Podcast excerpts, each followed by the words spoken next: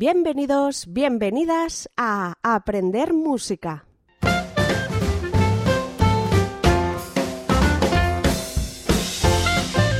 La música que oirás en el programa de hoy se titula South Tennessee Red. Es de John Delay y la podréis encontrar en la librería de uso libre de YouTube. Si tú también tienes alguna música animada y energética de uso libre, escríbenos a aprendermusica@institutomusicaonline.com y la pondremos en uno de nuestros programas. Que se te oiga.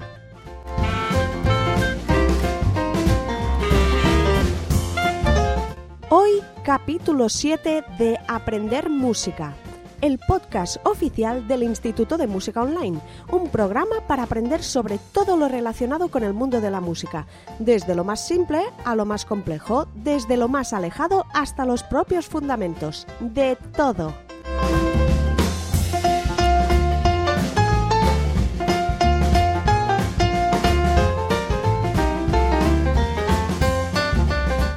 En el capítulo de hoy descubriremos qué es el jazz con un invitado muy especial, Jorge de la Torre.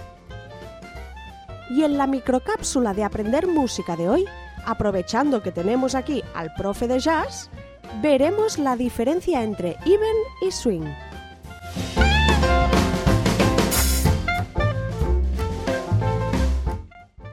Cierto, que he visto que en Sostenido 11, el blog del Instituto de Música Online, tenemos a día de hoy 72 artículos etiquetados como jazz. Así que os dejaré en la descripción del programa el enlace directo a todas las entradas tagueadas con la palabra jazz.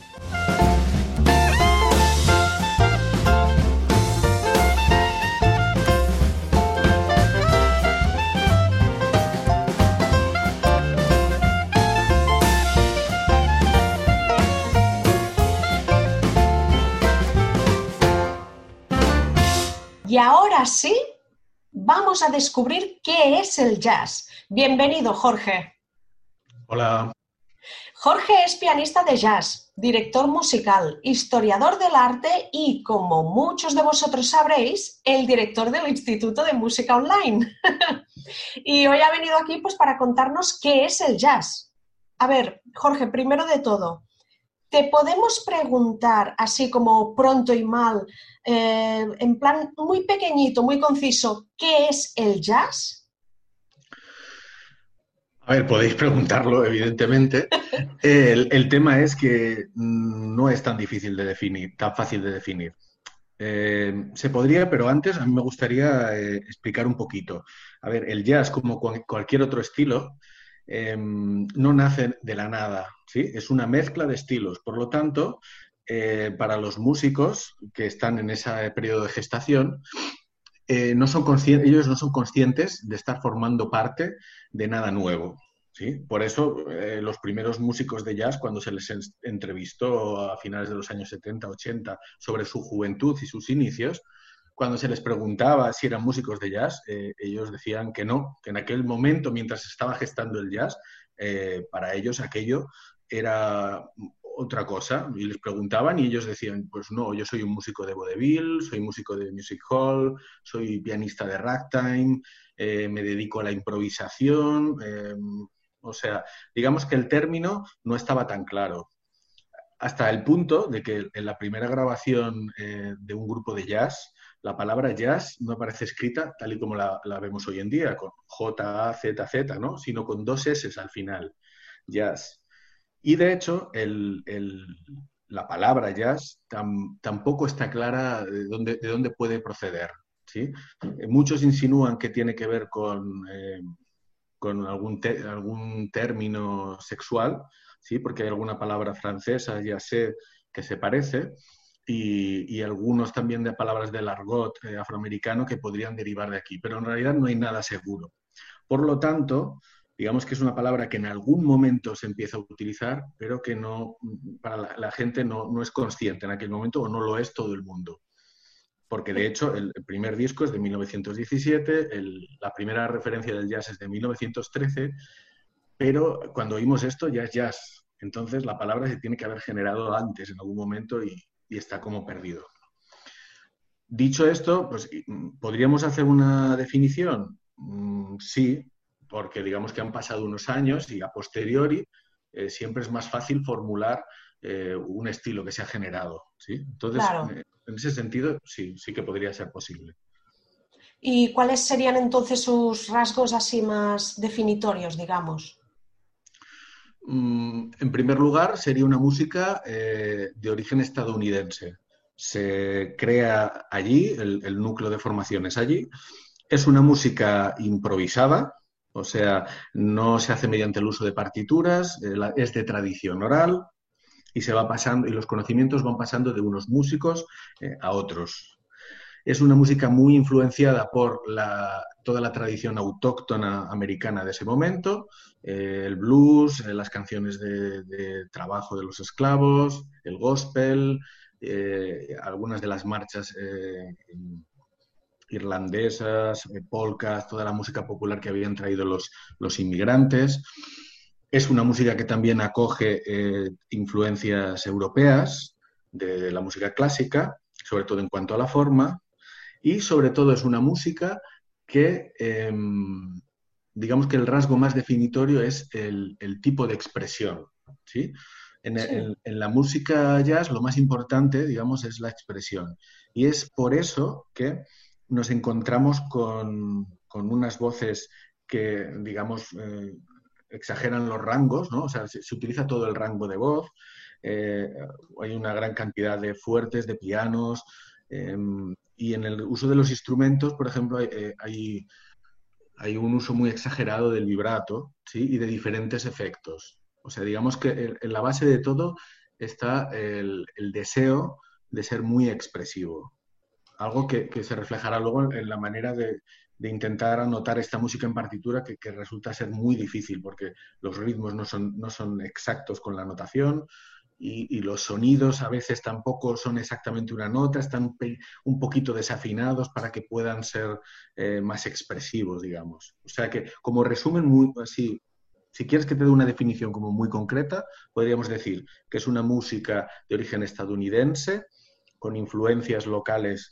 eh, americanas y, de algunas europeas, de carácter básicamente improvisatorio, eh, cuyo rasgo más importante es, eh, una, es la expresión máxima, ¿sí? es el la búsqueda de la expresión. Qué bonito. Y una, pregunta que me, que me ha surgido ahora porque, bueno, tal como decías, ¿no? que en su momento, los que ahora consideramos que en su momento hacían jazz, ellos no sabían que era el jazz ni tenían en cuenta que estaban haciendo el jazz o lo que más tarde llamarían jazz, ¿no? Lo que nosotros ahora llamamos jazz, en su momento era popular, era famoso, era conocido, la gente iba a escuchar esto que más tarde nosotros llamaríamos jazz. Eh, bueno, mira, el, jazz eh, de hecho nace casi paralelamente al, gramófono, eh, unos años después, pero digamos que coincide su nacimiento con el momento de mayor apogeo, en el momento en el que todo el mundo empieza a comprar muchos discos. Entonces, el jazz forma parte de, es una más de las músicas populares que se venden. En esos momentos es famoso, son famosos algunos cantantes de ópera, eh, hay muchas grabaciones de música hillbilly, hay grabaciones de polka y de ciertos estilos de música que hoy incluso a lo mejor nos sorprenderían, pero que en ese momento se, se vendían mucho. Y el jazz formaba parte de esta música popular. En ese momento, además, las grabaciones eh, no tienen que ser de entre un minuto y medio y dos minutos y medio, porque la superficie en la cual se grababa no permitía más. Por lo tanto, son grabaciones muy, cortitas eh, que no se pueden expandir. Entonces, básicamente se resumen en, tocar más o menos el tema y pequeñas improvisaciones, pero no, se parece para nada al cliché de la música jazz que tenemos ahora. ¿sí? Y eh, en respecto a esto que me decías de la popularidad, eh, el jazz fue muy popular, de hecho fue la música más popular entre el año 1935 y 1945, aproximado, son fechas aproximadas, que coincide con la era del swing que es la época esta que yo creo que todos tenemos un poquito en mente de las grandes orquestas, ¿no? Estos músicos que tocaban con un podium delante, con el logotipo de la orquesta, saxofonistas, trompetistas, eh, un cantante o, una cantante en primera, en primera línea, vestidos a la moda, un director de, esa banda, de esa big band, ¿sí? Y estas formaciones tocaban en, en, sitios realmente amplios ¿eh? para, para unos públicos bastante amplios, en, los sábados a la noche, los viernes a la noche, y la gente iba allí a escuchar y a bailar. En ese momento el jazz era la música de baile, la música del swing. ¿sí? Y ese fue el momento de máxima popularidad del jazz. Y ahora mismo, sí, ahora en nuestros días, ¿qué queda del jazz original? Bueno, queda mucho. Evidentemente, ya solo con este poquito que hemos hablado, hemos visto que hay diferentes etapas, ¿no? Etapas en el jazz. Desde este jazz primero, que no se sabe muy bien todavía qué tiene de peculiar, a, esta etapa del swing, por ejemplo, el jazz moderno que vendrá después, ¿sí? Digamos que el jazz tiene ya mm, más de 100 años de historia y lo que suele pasar con los estilos es que cuando la gente, eh, los músicos de jazz se fijan en la, en la historia, pues ya es tan amplia la historia que vuelven a diferentes momentos. Hay músicos que a lo mejor quieren volver a los, inicios y hacen música en New Orleans. Eh, hay otros que les gusta el sonido Big Bang y, hacen orquestas o, grupos de swing. O en general, digamos que lo que ha quedado como más canónico ¿sí? sería el jazz a partir de los años 40, a partir del bebop, que yo creo que es esa imagen que creo que tenemos todos en el imaginario, que corresponde con un, con un pequeño club de noche, eh, horas eh, tardías, después de las cenas, eh, en el cual una banda de pocos músicos, cuatro, cinco, un quinteto, un cuarteto, interpretan canciones que, en las cuales la improvisación, digamos que es la parte más importante. ¿sí? Entonces, todo lo que ahora evidentemente es el jazz eh, deriva de algunas de las partes anteriores. O sea, esto es una elaboración, no es una revolución, es una evolución constante. Y el jazz que hoy en día se hace, evidentemente, mantiene muchas de las cosas. Algunos, el parámetro de la improvisación continúa. El parámetro de que eres una música estadounidense, evidentemente, se ha ampliado. Ahora el jazz es una música global, como cualquiera de, las demás en cualquier lugar del mundo se puede estar haciendo jazz eh, hoy en día. Y el lenguaje, pues digamos que también se ha abierto. En, estos momentos, en los años 20, 30, 40, digamos que era una música más puramente americana. A partir de los 50 empieza a haber una expansión. Eh, en los demás países se va se empieza a tocar este jazz americano y poquito a poco se irá fusionando con, con las músicas más locales, aunque esto es un fenómeno que sucede un poquito más tarde. ¿Más tarde sobre qué época? ¿Rollo en los 90, 80 o 70? O... Mm, a ver, en realidad, digamos que los músicos eh, de jazz famosos de otros países, por ejemplo, el primer caso fue Django Reinhardt en los años 30 en París, un guitarrista. Ah, pero en los años 30 ya. Sí, sí, sí, ah, porque los digamos que el primer país que importó el jazz eh, fue, Francia, ¿no? que recibió visitas de muchos músicos de jazz, y allí Django Reinhardt, eh, un, guitarrista genial con una con además una trayectoria muy especial, con, que tocaba música gypsy, música, gitana, eh, con una tradición muy autóctona, lo fusiona con el jazz y ya crea un estilo que nadie más en el mundo estaba haciendo. O sea que fue como la primera, el primer momento en el que decimos, hey, si, cogemos esta música americana y la mezclamos con algo que está pasando en, otro país, seguramente salga algo diferente. Continuará siendo jazz, pero será diferente. Y a partir de ahí, digamos que ha ido increciendo. El, momento, digamos que el momento quizá en el que esto se expandió más fue a partir de los 70, que fue un momento de fusión de músicas. De hecho, el estilo, uno de los estilos predominantes del momento es eh, la fusión jazz sí que consiste en fusionarlo con el rock o el pop.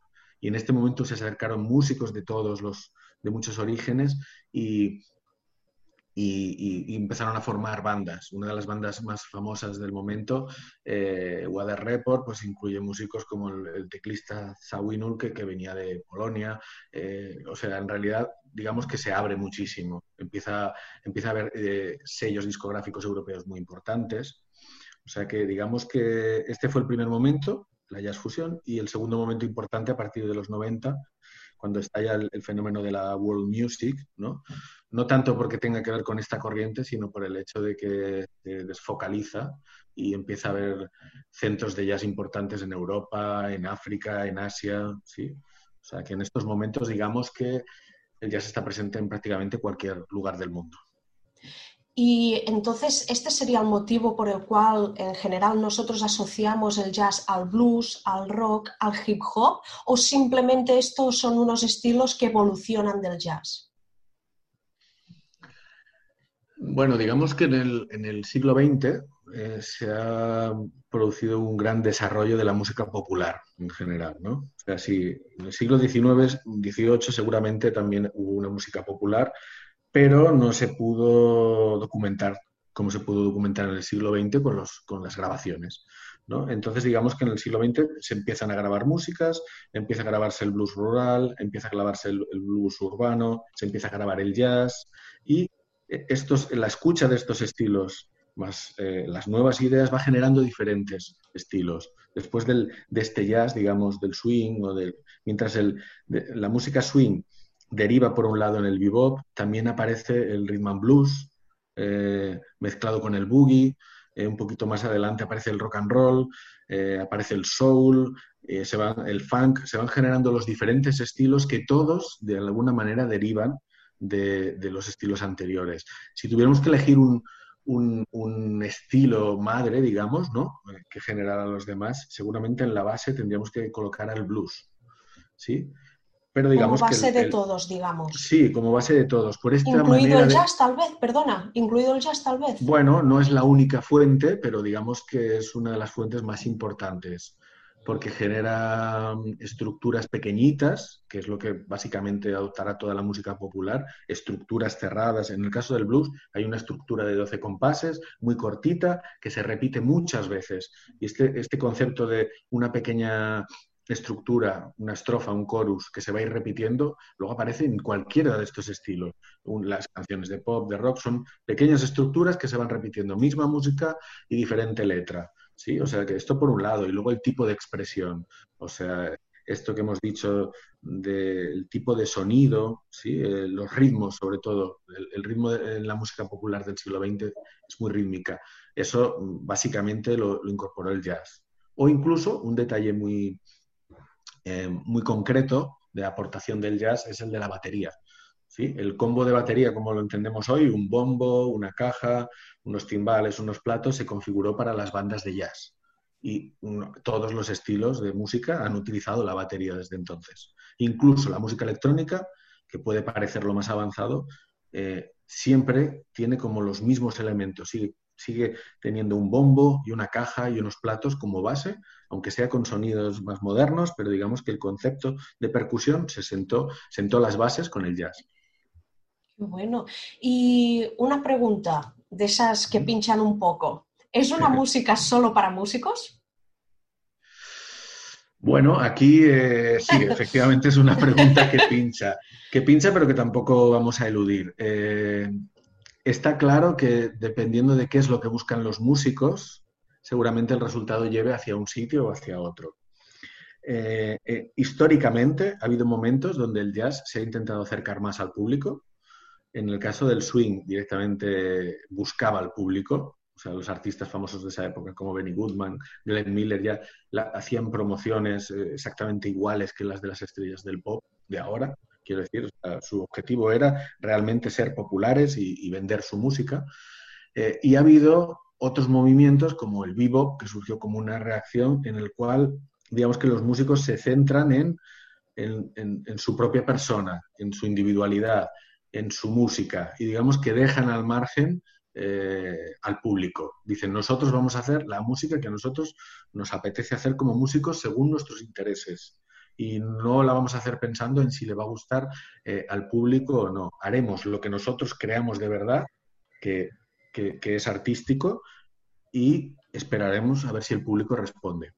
¿Mm? Esta, digamos, que es un poco la actitud que ha quedado desde entonces, porque la música jazz eh, a, nivel intérprete es una música muy exigente, exige un nivel instrumental eh, muy alto. No hay amateurs en el mundo del jazz desde, desde los años 40 o 50. Todo músico que se dedica al jazz es un músico con un nivel virtuosístico mínimo, digamos, y bastante un nivel alto. Evidentemente, la música que producen muchas veces no es una música que directamente pueda atraer al, determinados oyentes. ¿sí? El hecho de que también hay mucha improvisación también puede hacer perder un poco la pauta a la gente que lo escucha. Esto es un poco general. También diría que hoy en día, como en casi cualquier campo, los artistas, o sea, hay que ir mirando de artista en artista para saber cuál es su propuesta. Porque hay muchas de hoy en día que, eh, que digamos, siguen en este, en este núcleo de nosotros hacemos y si el público viene y si no, no. Luego están propuestas eh, eh, que realmente buscan al público en fusión con, con, la música electrónica, con el hip hop, ¿sí? Y hay otras intermedias que, en las cuales, pues digamos que aunque hay un, una propuesta musical eh, exigente, por otra parte hay otras contrapartidas a nivel melódico, armónico o de puesta en escena que también pueden acercar a la gente. Um, me gustaría... No sé si te he respondido o he eludido un poco la, la respuesta. ¿Sí? ¿Sí? yo creo que sí, que queda claro. Eh, es decir, ¿no? Como que yo he entendido que en verdad depende de cada proyecto, al menos en la actualidad, ¿no? Pero bueno, es evidente que como las, la música de jazz no es la que está en los centros comerciales, evidentemente No, siempre claro. será más exigente escuchar eh, una música de, de jazz que escuchar eh, pues eso, un, un pop comercial. Y la duración también, ¿eh? porque los temas de jazz se van a los 7, 8 minutos. Evidentemente, esto hace que requieran una mayor concentración de escucha que un tema de 3 minutos. Claro, incluso cómo interpretar lo de los solos o si eres capaz de entenderlo, ¿no? Que dice la gente, es que yo no lo entiendo o hay que entenderlo, ¿no? Eh, una pregunta, eh, viniendo a lo de la improvisación. ¿Los músicos de jazz se lo inventan todo, eh, todo el rato, en cualquier momento? ¿Todo lo que tocan se lo están inventando ahí en directo? Sí, un poco lo que dices, ¿no? Que da la sensación de que míralos, ahí están ellos contentos, ahí arriba, van haciendo sus cosas. Inventándose nosotros- cosas. Sí, nosotros aquí sí, no. Parece, eh, ¿no? Digamos que desde un punto así un- un exagerado, ¿no? Pues puede parecer que a quien nunca ha visto un concierto de jazz a lo mejor se siente y dice, empieza el tema y van todos a la vez, ¿no? Está todo muy arregladito y una melodía, la sigo y de repente pasa algo, ¿no? Un, redoble y empieza uno de ellos a hacer solos y venga notas y venga notas, ¿no? Bueno, esto lo que pasa es que básicamente las canciones de jazz tienen una estructura de estas repetidas, que decíamos, una estructura pequeña, que a lo mejor son 30 o 40 segundos, sobre la cual se construye una melodía. Y esa melodía tiene una armonía, o sea, unos acordes. Hay un guitarrista, un pianista que va tocando unos acordes. Entonces, el jazz básicamente consiste en que los músicos tocan esa melodía y a continuación lo que hacen son variaciones de esa melodía. ¿sí? Es como que la van, eh, mm, ay, ¿cómo diría yo? Pues van desconfigurándola, ¿no? Van cogiendo elementos pequeñitos de esa melodía y, van eh, y van jugando con ella, ¿no? Pequeños motivos, jugando con ella y también a su vez con la armonía del tema, o sea, con esos acordes. Deciden que con esos acordes van a inventar nuevas melodías. Claro, cuanto más cercana esté esa improvisación a lo que hemos oído al principio, más fácil será decir, ah, mira, eh, todavía estamos aquí en el, principio, esta es la misma frase que hemos oído. Y claro, cuanto más experimental sea el, el- el enfoque, más lejos se irá de eso y más difícil será el reconocimiento, digamos. Como todo, lo que hace falta, digamos, es, es, eh, un cierto entrenamiento, digamos. O sea, un- bueno, entrenamiento no, sería un- un- una costumbre, ¿sí? Eh, eh, poquito a poco, yo creo que es fácil, a- mientras se va escuchando los temas, reconocer cómo estas ruedas van pasando. No creo que haya que entenderlo en el sentido, con ninguna música, creo que el objetivo sea decir, acaba de hacer un acorde de sol, acaba de tocar la nota la encima del... O sea, no creo que sea el, el tema ese, sino, sino qué te transmite, ¿no? Y cuando escuchamos a un solista de ellas que está haciendo algo interesante, en realidad es como que nos estuviera contando una historia a través de esa improvisación, ¿no? Parte de un material y nos hace todo un viaje, ¿sí? Que nos conducirá durante dos o tres minutos por un discurso que él ha montado y cuando acabe el solo acabarán los típicos aplausos ¿no? que tenemos y en realidad si, si nos ha gustado será como, ¡wala! Esto ha sido increíble, pero efectivamente no habremos entendido nada porque de lo que se trata es de sentirlo y disfrutarlo. Claro. Eh, mira, una pregunta, tú que eres pianista de jazz, ¿vale? ¿El músico de jazz es bohemio, mujeriego, outsider, drogadicto, canalla? ¿Eres así? Jorge, ¿tú eres así? ¿Tú y tus amigotes? Pues, la verdad es que si digo que sí, si alguien ve eh, imágenes mías, seguramente verá que, no, que no es el caso. seguramente, ¿no? Em, Entonces pensarán que el músico de jazz lo que es es mentiroso, ¿no? A ver, el tema es, yo creo que el músico de jazz hemos dicho que es músico popular, ¿no? Es un músico, eh, ha hecho música popular, ¿no? Entonces, el, el, cliché este del rock and roll, ¿no? Sexo, drogas y rock and roll se inventó en los años 50, pero en realidad ya se aplicaba a los músicos anteriores. Eh, es que has dicho tantas cosas. He dicho que, bueno, eso de que son bohemios, que son drogadictos, ¿no? Que son mujeriegos. Hmm. A ver, el tema es, realmente los músicos de jazz en un principio eran, sobre todo la principal, bueno, casi todos, eran afroamericanos. Entonces, eh, teniendo esto como punto de partida, estamos hablando de gente que estaba desplazada en la sociedad. O sea, eh, para muchos de ellos ser músicos de jazz y poderse dedicar a esto era una opción no de, no de vida, sino de supervivencia. ¿sí? O sea, con, todo el tema de racismo eh, que latente en Estados Unidos en aquel momento, poder ser músico era una de las salidas más honrosas y más, sobre todo en, en, un nivel de autosuficiencia. ¿sí? ¿Qué pasa? Que evidentemente el jazz se interpretaba a, las horas que se interpretaba. O sea, un músico de jazz podía empezar a trabajar a, las 9 de la, de, la, noche y acabar a las 6 de la mañana y hacer siete pases seguidos. siete pases! Sí. Entonces, bueno, sin querer justificarlo, yo creo que no es diferente a la situación que pueda suceder hoy en día, ¿no? O sea, no, no, yo no, de, las, de mis visitas nocturnas no he visto a nadie tampoco haciendo puzzles ni crucigramas en, la noche, digamos, ¿no? En la jam session. Claro, o sea que quiero decir, ¿estaba presente el alcohol? Sí. ¿Estaban presentes las drogas? Sí. Había eh, todo este envoltorio que, digamos, eh, podemos imaginar en los años 20, 30, 40, ¿existía? Sí. ¿Existen los músicos actuales? Pues en la misma medida que en el resto de las músicas. evidentemente hubo momentos realmente dramáticos, o sea, ahora poniéndonos un poquito más serios, en el que, por ejemplo, en los años 40-50 el tema de la heroína fue muy, muy destructiva dentro de jazz porque realmente la mayoría de los músicos estaban, estaban metidos en ello, ¿sí? Hubo bastantes eh, muertes relacionadas, relacionadas con ello y carreras truncadas y, y, gente que, realmente no, pudo controlar en lo que hacía. Pero bueno, digamos que es algo que, que, digamos es, forma parte, yo creo que no del jazz, sino de la historia del, del, siglo XX. Por otro lado, esta gente que parece tan, ¿no? tan bohemio, tal, toca su instrumento de una manera increíble. O sea que, cuidado, también deben de tener una parte muy ordenada, que es la parte del estudio. ¿no? Claro. nadie, nadie llega a tocar eh, 700.000 notas por minuto sin tener un, entrenamiento detrás, ¿sí? O sea que, bueno, digamos que están como estas dos partes, ¿no?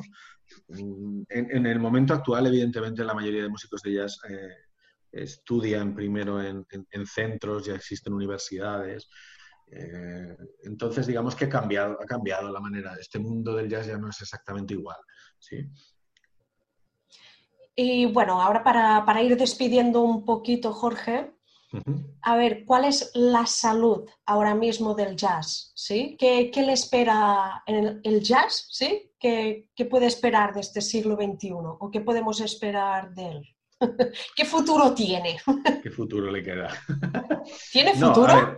sí, sí, yo creo que cualquier, cualquier estilo que no sea el principal en ese momento, siempre tiene críticos y, partícipes diciendo en ese momento que está en su decadencia o que está a punto de desaparecer. Quiero decir, cuando en los años 50 el rock and roll está en su punto álgido, es como, wow, somos el futuro, ¿no? En el momento que aparece el siguiente estilo, el rock and roll ha muerto, ¿no? En el, en el momento que aparece el funk, es el estilo de moda. Viene la música dance y desaparece. El funk ha muerto. O sea, es como, es como una constante en la manera de funcionar de la gente, el decir que está muerto yo lo leí en un artículo del año treinta y pico en el que decían que el jazz había muerto, en pasado 90 años. yo creo que las, músicas se van transformando, ¿sí? Y hoy en día decir que el, jazz está muerto, yo creo que no es cierto, ¿sí? Hay que mirar cuál es la esfera. Evidentemente, hace muchos años que huyó de la esfera popular. Ya no, nunca volverá a vender el, el 80% de los discos como en la era del swing, eh, si no incluye más elementos populares y no creo que lo vaya a hacer.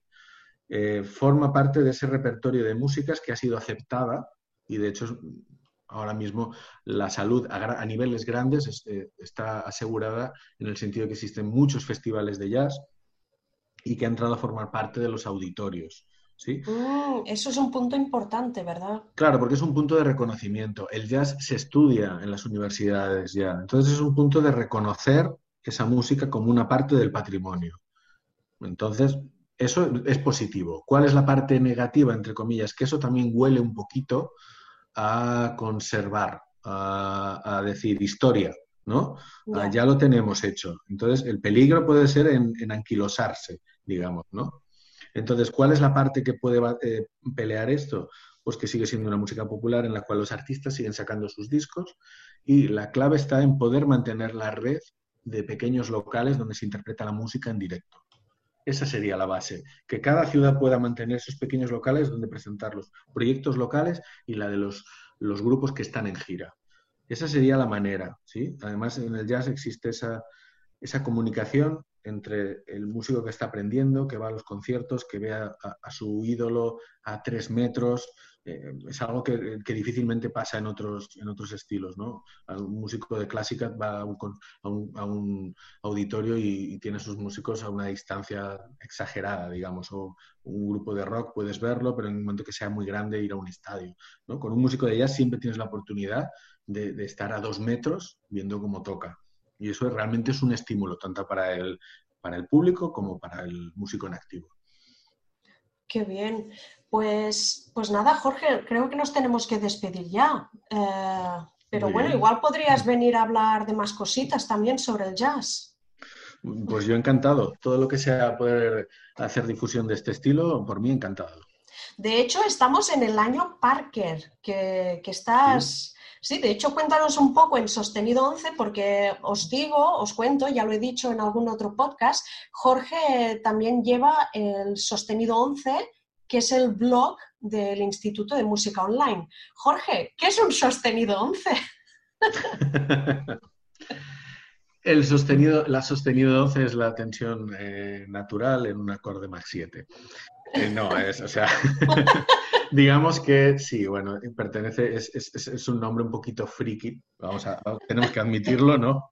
Sí, hay que admitirlo. Eh, es como un pequeño guiño, digamos, hacia los músicos, ¿no? El, nombre de Sostenido 11. Bueno, pues eh, lo que me preguntabas del blog y, ¿no? y, Parker. Sí.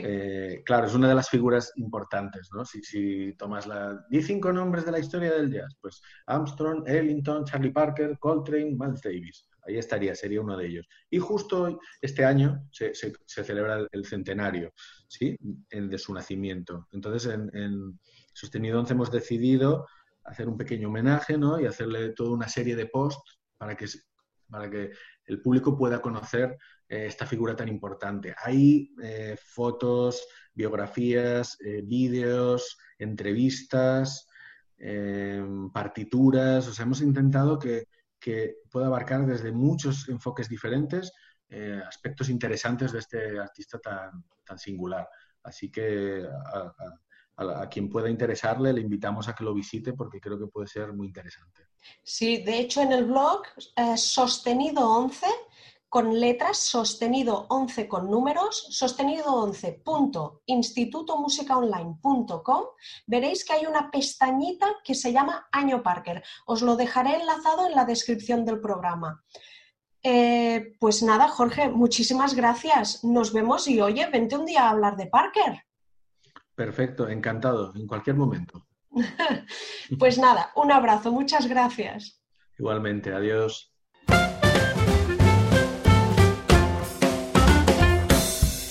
Y ahora la microcápsula de aprender música.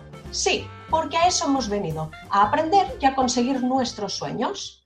Y aprovechando además que tenemos aquí a Jorge celebrando el año Parker con nosotros, vamos a dejar que nos enseñe él algo en la microcápsula, ¿no? Jorge, ¿nos podrías contar la diferencia entre tocar even y tocar swing? Sí, Em, primero de todo, habría que tener un concepto muy claro, ¿sí? Que es que rítmicamente, en cuanto al ritmo, la música es una sucesión de pulsos. Podemos pensar en el corazón, realmente una sucesión, pam, pam, pam, pam. Y, pero en esta sucesión, no todos los pulsos son iguales. Algunos serán fuertes y otros serán débiles. Eh, si hablamos en una relación par, sería fuerte, débil, fuerte, débil, fuerte, débil. ¿sí? Por ello, para explicar esta relación entre corcheas even y corcheas swing, vamos a tomar como ejemplo un grupo de dos corcheas, ¿sí? que ya sabemos es el, típico grupo de las eh, dos notas unidas ¿no? por el corchete superior. Estas dos corcheas, ¿sí? cuando hablamos de, que estas corcheas se ejecutan de manera even, ¿sí? estas dos corcheas serían iguales. Las dos valdrían lo mismo. Sería la mitad de una negra. La primera de ellas sería fuerte y la segunda sería débil. Fuerte, débil, fuerte, débil, pa, pa, pa, pa, pa, pa, ¿sí? Eh, digamos que cuando estamos en un entorno even, ¿sí? Eh, las relaciones de duración entre las notas son iguales. Hemos dicho corcheas. Si fueran semicorcheas, pasaría lo mismo. ¿sí? Cada eh, semicorchea sería fuerte, débil, ¿sí? y, y mm, valdría la mitad de la anterior. O sea que en el mundo IBEM, digamos, las correspondencias de valores siempre son el doble o la mitad de la figura anterior, de una manera exacta. Y esto coincide básicamente con la formulación de la música de manera escrita, con cómo se entiende dentro de la música clásica, por ejemplo, donde si vemos un montón de eh, corcheas seguidas, las ejecutaremos todas iguales en cuanto a la duración. Si pasamos al mundo de, la corchea swing, a la interpretación del swing, lo que pasa es que básicamente nos encontramos con una tradición que ya no viene marcada por la música escrita, sino por una tradición oral. Y cuando nosotros hablamos, cuando nosotros cantamos, es muy difícil que seamos tan exactos, tan cuadriculados en la manera de hacerlo.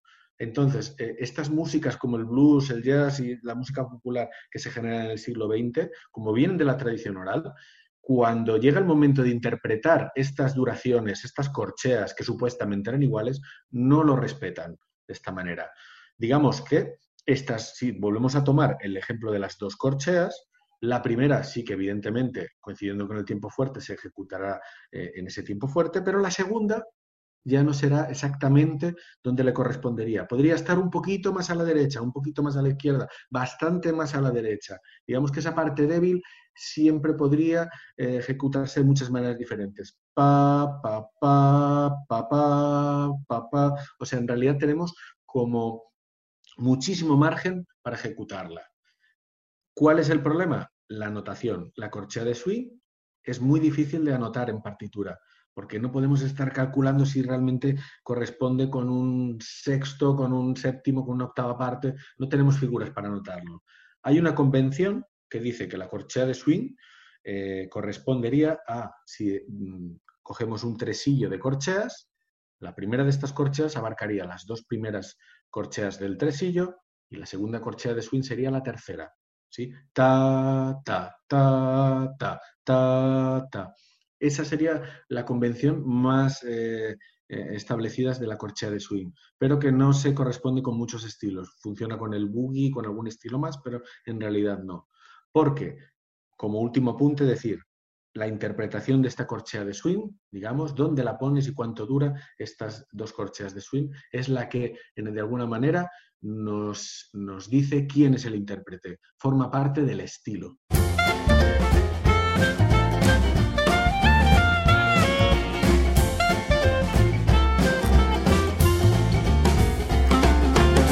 Recuerda que puedes enviarnos todas tus preguntas a aprendermusica.institutomusicaonline.com o a través de nuestras redes sociales con arroba Instituto Música Online.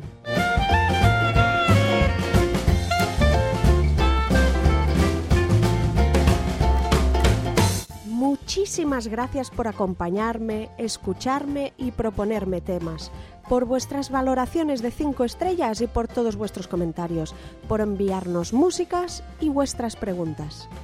Mil gracias por estar aquí conmigo cada lunes a las 10. Que tengáis una feliz y musical semana.